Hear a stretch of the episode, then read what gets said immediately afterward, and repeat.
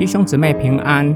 今天我们灵修的经文《菲利比书》二章五到十一节。你们应当有这样的思想，这也是基督耶稣的思想。他本来有神的形象，却不坚持自己与神平等的地位，反而倒空自己，取了奴仆的形象，成为人的样式。既然有人的样子，就自甘卑微，顺服至死。而且死在十字架上，因此神把他升为至高，并且赐给他超过万名之上的名，使天上、地上和地底下的一切，因着耶稣的名，都要屈膝，并且口里承认耶稣基督为主，使荣耀归给父神。保罗劝勉菲利比信徒，竭力保守圣灵所赐的合一。首要的就是效法耶稣基督，谦卑自己。基督已经立下美好的榜样。他本有神的形象，无论本质或地位都与父相同，却不坚持自己与父平等的地位，甘愿受父差派，谦卑自己，道成了肉身，成为人的样式，取了奴仆的形象，像是服侍的仆人。耶稣告诉门徒。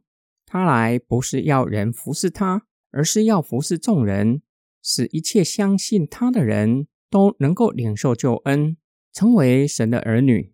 耶稣确实以仆人的形象束腰，在最后晚餐为门徒洗脚。耶稣基督谦卑自己的极致，就是顺服上帝至死，被挂在十字架上。耶稣以最卑微的形象。以实行犯的形象被挂在木头上。当他经历从死里复活，神将他升到至高，并将超乎万名之上的名，也就是主的名，赐给耶稣基督。目的就是要万物向耶稣基督下拜，承认他是主，使荣耀归给父神。一端以保罗的这句话，认为耶稣基督在本质和地位上低于上帝。耶稣基督因着顺服至死，完成使命，才被上帝提升到神的地位。这样的解释完全错解保罗的意思。我们需要从耶稣基督谦卑自己的脉络来理解。他不仅仅抓住与父神同等的地位，反倒甘愿谦卑自己，被父差派到地上完成救赎的计划，并不是说耶稣放弃神性。而是说到耶稣基督甘愿谦卑自己，取了具有完全人性的样式，代替相信他的人上了十字架。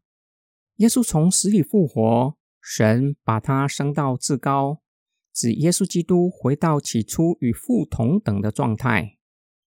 今天我们的默想跟祷告，耶稣和亚当形成强烈的反差。亚当是全人类的始祖，不甘愿做人。想要成为神，受蛇的诱惑，让罪进入世界，让全人类都陷在罪恶之中。耶稣基督本有神的形象和样式，就神性和地位原是与父相同，却是为了救赎我们，甘愿取了人的样式，甚至以最卑微的样式，被人以死刑犯的罪名推上十字架。当他从死里复活。父把他升到至高，让他回到起初荣耀的身份和地位，以此荣耀父神。当我们口称耶稣是主，并且愿意效法耶稣基督，谦卑自己，是我们要效法的典范。耶稣基督谦卑自己，教导我们：我们已经被耶稣基督救赎。耶稣基督使我们得到真正的自由，教我们不再坚持原有的权利。甚至甘愿为了福音的缘故放弃权力，就像看着铁达尼号正在渐渐沉入海里，一位牧师呼吁全船的基督徒将救生艇让给非基督徒，给还没有信主的人可以听信福音的机会，因为他们已经有了永生。坚持自己的权利，常常是破坏合一和人际关系的杀手。求主帮助我们。能够明白最大的福分，就是得着耶稣基督，他是上帝赐给我们最美的产业。这样又有什么不可以放弃的呢？我们一起来祷告。爱我们的天父上帝，在我们的生命中有了圣灵内住在我们的里面，使我们的生命被更新。